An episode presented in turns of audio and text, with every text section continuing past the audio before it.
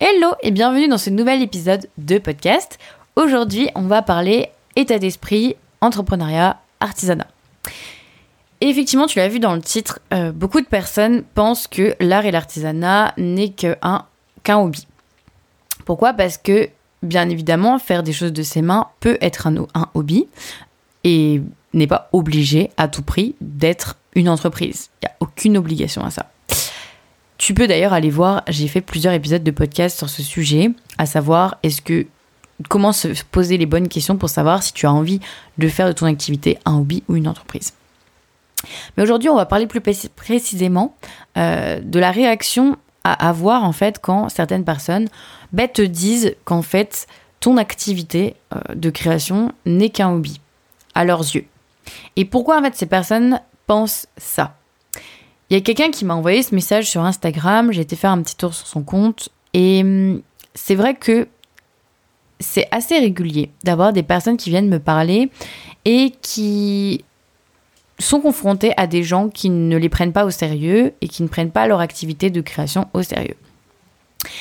Ça peut arriver et ça peut être tout à fait logique. Pourquoi? Parce qu'en fait, fabriquer de ses mains, ça revient au fur et à mesure à la mode, mais il y a une différence entre typiquement faire ce qu'on appelle du DIY, donc des choses euh, bricolées à la maison, versus fabriquer des produits artisanaux pour les vendre.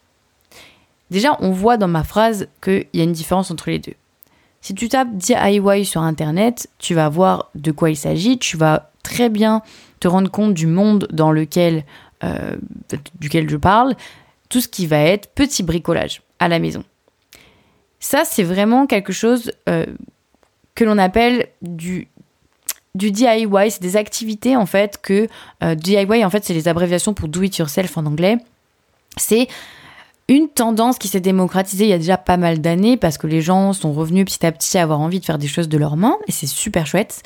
Et bien souvent, ça commence par là. Bien souvent, en tant que créatrice, on commence par faire des DIY à la maison, de faire des petites choses, de bricoler, etc.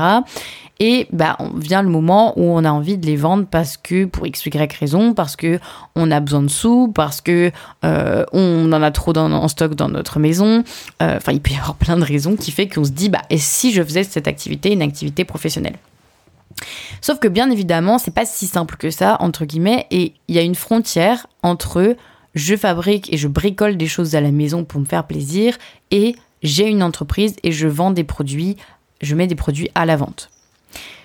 Et si les personnes aujourd'hui ne considèrent pas ton activité comme une entreprise, elles ont probablement raison et c'est probablement que toi-même tu ne considères pas ton activité comme une entreprise. Et c'est pas grave, et c'est pas une fin en soi, et c'est tout à fait normal, parce qu'il te manque certainement des étapes à passer pour pouvoir considérer ton activité comme une entreprise. Je ne parle pas de créer son statut auto-entrepreneur. Là, on est sur des choses très factuelles, bien évidemment, que si tu crées un statut, aux yeux de la loi, tu auras une entreprise. Moi, je parle à partir du moment où toi-même, tu sens que tu gères une entreprise. C'est une vraie entreprise et que les gens aussi qui découvrent ton compte, ton travail, eh bien, te considère comme une vraie entreprise. Et il y a une frontière effectivement à passer entre bah, le côté je fabrique des choses à la maison, je bricole des choses à la maison, et le côté j'ai une entreprise, je vends des produits, je les propose à la vente. Pour ça, il y a pas mal de, critères en fait. Déjà, si toi-même tu, ne te sens pas en confiance avec tes créations, si toi-même tu n'es pas prêt à considérer ton travail comme euh, une entreprise, comme un travail d'entreprise, alors c'est qu'il y a peut-être du travail de fond à faire sur la qualité de tes créations, l'univers de tes créations, euh, le côté vendable de ton travail. En soi, toute création artisanale peut être vendue. Il n'y a aucun problème là-dessus. Je considère que si ton travail te plaît, alors il plaira à quelqu'un d'autre en face. Ça, c'est sûr. Par contre, la réalité de réussir à la vendre, cette création, elle est tout autre. C'est-à-dire qu'il faut que ta communication soit cohérente, visuellement que ton univers de marque soit présent. C'est-à-dire qu'on découvre vraiment, quand on découvre ton entreprise, déjà on découvre une marque. On ne découvre pas euh, un compte euh, les boubouis de Christelle ou euh, les petites décos de Lucie. voilà, en fait, il y a aussi le nom de ton entreprise qui va passer par là. Je sais qu'il y a une créatrice qui a rejoint l'Artisan Academy où son nom de compte s'appelait les Hobbies de Véro.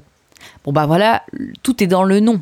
À partir du moment où ton compte Instagram s'appelle les hobbies de Véro, ça veut dire que Véronique faisait ça pour un hobby. Donc en ne changeant pas de nom, elle ne pourra jamais considérer son entreprise, son activité comme une entreprise. Que ce soit à ses yeux à elle, et s'en auto-persuader, que aux yeux des autres. Ça, c'est pas possible parce que déjà, il y a un problème dans le nom.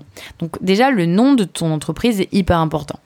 C'est quelque chose qui doit sonner professionnel, qui doit sonner entreprise et qui doit justement renvoyer l'image aux gens que tu n'es pas quelqu'un qui fait ça pour le hobby, que tu es quelqu'un qui fait ça pour la vente, que tes produits sont disponibles à la vente, que c'est quelque chose de professionnel et qui peuvent avoir confiance en toi et acheter les yeux fermés. Donc ça, c'est aussi une piste. Typiquement, quel est le nom de ton compte, quel est le nom de ton entreprise? Ensuite, je parlais de l'univers de marque. Effectivement, est-ce que tu as une vraie marque? C'est-à-dire, est-ce que tu as des couleurs distinctives? Est-ce que tu as un univers visuel distinctif? Est-ce que tu as des valeurs que tu partages? Est-ce que tu as euh, une cible précise à laquelle tu t'adresses? Bref, il y a plein, plein, plein, plein de choses dans l'univers de marque. Mais en fait, tout ça, ce sont des questions que probablement tu ne t'es jamais posées. Si les gens considèrent ton activité comme un hobby et que toi-même, du coup, tu n'as pas confiance en toi et que tu, ça t'atteint, si la personne qui te dit euh, qu'elle considère ton activité comme un hobby, ça te fait du mal d'entendre ça, ça t'atteint, c'est que tu n'as pas confiance en toi, c'est que donc toi-même, tu n'es pas à 100% convaincu que tu gères bel et bien une entreprise, même si tu as créé un statut de micro-entreprise. Donc pour ça, bah, pour réussir à être capable de considérer ton activité comme une entreprise toi-même, et donc bah, que par effet de miroir, les gens aussi considèrent ton activité comme une entreprise et que ce soit logique, eh bien, il faut travailler pas mal de points. Il faut travailler ta communication, il faut travailler ce que tu proposes. Est-ce que tu proposes n'importe quel type de produit euh, si tu proposes un peu tout et n'importe quoi, bah, ça fait pas très professionnel, évidemment. Euh, c'est comme un restaurant qui propose 15 milliards de choses sur sa carte. Hmm, on n'a pas forcément hyper confiance parce qu'on se dit que c'est impossible que le restaurant il ait tout ça en stock, que ça doit être du congelé, enfin voilà, ça sous-entend plein d'autres choses derrière. Ça nous donne pas forcément confiance de voir que ben, le restaurant fait aussi bien des moules frites que du kebab, que des hamburgers, que des pizzas, que du bistrot par exemple. Hum, c'est un petit peu bizarre. Hein. Généralement, les meilleurs restaurants, les plus qualitatifs, ceux où on mange le mieux, où on a la meilleure euh, relation client, enfin service client, c'est des restaurants qui ont une carte très lisible, très claire. On sait ce qu'on va manger là-bas. C'est soit, soit une pizzeria, soit un bistrot, soit un gastro, soit. Enfin, il y a toujours une particularité. C'est pas un restaurant qui fait tout et n'importe quoi. C'est exactement pareil pour toi. Ton activité, qu'est-ce que tu proposes à la vente? Est-ce que tu proposes un peu, je mets des gros guillemets, tout et n'importe quoi? Je, fais exprès de dire ça pour que ça te marque, ou est-ce que tu proposes euh, un ensemble de produits cohérents sur un thème, un secteur défini? Tout ça, ça doit être cohérent en fait. Et du coup, c'est des pistes à explorer pour euh, faire passer ton activité de hobby à entreprise. Il va peut-être falloir arrêter de fabriquer certaines créations, peut-être falloir, euh, eh bien, un peu plus approfondir un domaine de création qui semble plaire aux gens, qui te plaît à toi, et puis aller à fond sur ce thème-là. Il va falloir construire une vraie communication visuelle, peut-être travailler le nom de ta marque, euh, penser aussi à bah, dire que tes produits sont disponibles à la vente euh, sur, ton compte, sur ta communication. Euh, il va falloir aller chercher aussi les bonnes personnes dans ta communication qui vont être attirées par ce que tu proposes. En fait, c'est tout un ensemble de choses qui font que ton entreprise apparaît justement comme une entreprise. Pareil, les prix de vente de tes créations. Attention, si tes prix de vente de création sont trop faibles, ça peut aussi être un indice qui fait que les gens ne te prennent pas au sérieux. Parce qu'en fait, on, parle de ça. Vraiment, le mot, le mot, il est là, c'est le sérieux. Si quelqu'un ne considère pas ton activité comme une entreprise, à ses yeux, c'est probablement qu'il manque des éléments pour rendre sérieux ta marque. Donc, bah, encore une fois, on parle de marque. Est-ce que tu considères que tu as vraiment une marque? Est-ce que tu as tous les codes d'une marque? Est-ce que tu as tous les codes d'une entreprise? Est-ce que tes prix sont cohérents euh, Font sérieux? Est-ce que ton site internet, là où tu proposes à la vente tes créations, ça fait sérieux? Ou est-ce que tu vends en message privé euh, à l'arrache euh, avec un lien PayPal, par exemple? Bah, ça fait pas forcément très sérieux. Ça aussi, ça peut être une piste. Comment tu vends tes créations aujourd'hui? Est-ce que tu as un canal de vente propre, sérieux, sécurisé, euh, avec des conditions générales de vente, quelque chose qui est professionnel comme une entreprise? Ou est-ce que tu vends un peu en mode bidouille? C'est pas grave de commencer par là et c'est tout à fait logique et on commence souvent comme ça. Mais si tu veux faire passer ton activité à un autre niveau, bah, la considérer vraiment toi-même comme une entreprise et que les autres la considèrent aussi comme une entreprise, et eh bien souvent il faut euh, réfléchir et se reposer les bonnes questions sur tous les aspects euh, du coup de communication, de vente, de euh, produits que tu proposes, de mode de fabrication, etc. etc. Il faut repenser en fait stratégiquement tous ces aspects-là. Voilà, donc c'était le petit message parce que j'avais eu la question sur Instagram et je sais que ça revient fréquemment, le fait de, de réussir à prendre confiance en soi euh, sur justement ce côté, bah, je gère une entreprise et pas et c'est pas un hobby. Euh, bah en fait, il te faut des outils pour ça. Et les outils, il faut retravailler ta, marque de fond en comble bien souvent pour vraiment construire justement une marque. Ça se construit pas du jour au lendemain. Et si tu veux toi-même être en confiance et pouvoir donner du coup à ton tour confiance aux autres euh, pour vraiment considérer ton activité comme une vraie entreprise. Tu fabriques des produits de tes mains et tu les vends, ça se voit, ça paraît sérieux, les gens vont avoir envie d'acheter. Bah pour ça, il faut que toi-même tu, en sois totalement convaincu. Et si tu en es pas totalement convaincu, euh, bah, tu as peut-être besoin de te former justement pour euh, bah, améliorer toutes les choses dans ton entreprise qui ne vont pas, qui ne font pas sérieux, qui ne font pas vraiment entreprise. Tu as besoin de structurer tout ça, euh, tu as besoin de savoir comment vraiment bien communiquer, comment vendre, comment apparaître aux yeux des autres comme une entreprise. Et ça, évidemment, ça s'invente pas. Euh, et c'est normal de pas tout savoir. Euh, c'est aussi euh, souvent quand on se lance dans l'entrepreneuriat et qu'on passe justement de ce côté-là, je fais des choses pour le hobby et je veux ensuite créer une entreprise, on se dit que bah c'est bon, j'ai plus qu'à créer mon statut de micro-entreprise, dire que c'est disponible à la vente et tout ira bien. La réalité, c'est que c'est un peu plus complexe que ça. Parce qu'évidemment, créer une entreprise signifie savoir la gérer, savoir la développer, savoir générer des revenus, savoir générer aussi des bénéfices parce que les revenus c'est bien, mais il faut savoir gérer comptablement son entreprise derrière pour avoir des vrais bénéfices. En fait, tout ça, toute la gestion d'une entreprise, l'entrepreneuriat, ça s'appelle, euh, ça s'apprend. Et moi, j'ai appris ça à l'école. Euh, j'ai appris ça pendant plusieurs années en école supérieure. Euh, j'ai aussi ensuite approfondi sur le terrain. J'ai eu des jobs salariés où j'étais, je côtoyais des entrepreneurs au quotidien, ce qui m'a permis d'apprendre, de comprendre comment fonctionne le domaine de l'entreprise de manière générale.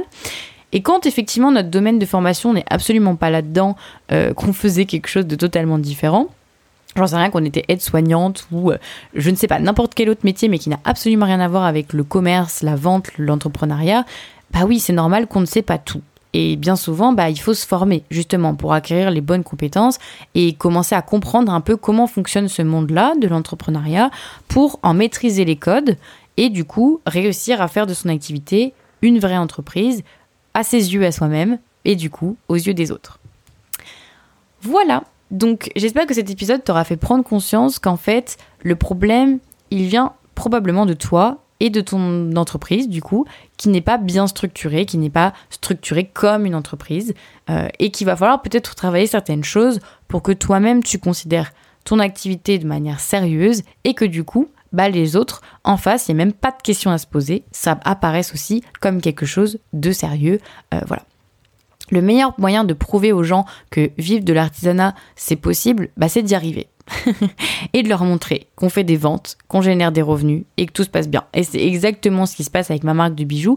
Et c'est aussi pour ça que euh, c'est hyper important pour moi de partager du contenu gratuitement sur mon podcast, sur ma chaîne YouTube, autant que je peux parce que ça aussi, ça montre à, monsieur et madame tout le monde au passage que c'est tout à fait possible d'avoir une marque artisanale, de fabriquer tout entièrement de A à Z à la main, d'être rentable, de générer des bénéfices et de faire grandir cette activité. C'est tout à fait possible en partant de zéro, avec zéro communauté à la base. C'est vraiment tout à fait possible. Donc c'est vraiment un message pour te dire que oui, tu peux y arriver, mais qu'il y a des étapes par lesquelles passer. Évidemment que ça se fait pas en un claquement de doigts, mais en tout cas, le meilleur moyen de prouver aux gens que c'est possible de faire de ton activité une activité professionnelle, un métier, de, de générer des revenus avec, bah, c'est d'y arriver. et pour y arriver, bah, il faut déjà, un, être convaincu de soi-même qu'on peut y arriver. Ça, ça passe par de la confiance en soi. C'est bien aussi d'être accompagné, d'être coaché pour pouvoir avoir quelqu'un qui te motive, qui te donne confiance, qui te montre comment faire et bien évidemment de te former aux bonnes compétences, les compétences qui sont hyper importantes pour gérer une entreprise, à savoir la communication et la vente, qui sont pas forcément des choses que tu as appris à l'école et que tu maîtrises. Voilà. J'espère en tout cas cet épisode de podcast t'aura plu et t'aura permis un petit peu d'y comprendre, enfin de comprendre un petit peu mieux pourquoi euh, bah, les gens peuvent avoir cette vision-là de ton activité. C'est souvent un, effet miroir, on appelle ça. Donc si tu as confiance en toi, les gens auront, confiance en toi. Si t'as pas confiance en toi, les gens vont pas avoir confiance en toi. Il y a souvent cet effet miroir dans plein de choses de la vie. Euh, et donc, bah voilà, il faut se regarder soi-même et voir comment on peut améliorer euh, bah, ce que l'on a, ce que l'on met en place pour que les gens ensuite, en effet miroir, nous fassent confiance et, eh bien, qu'on ait de la valeur à leurs yeux.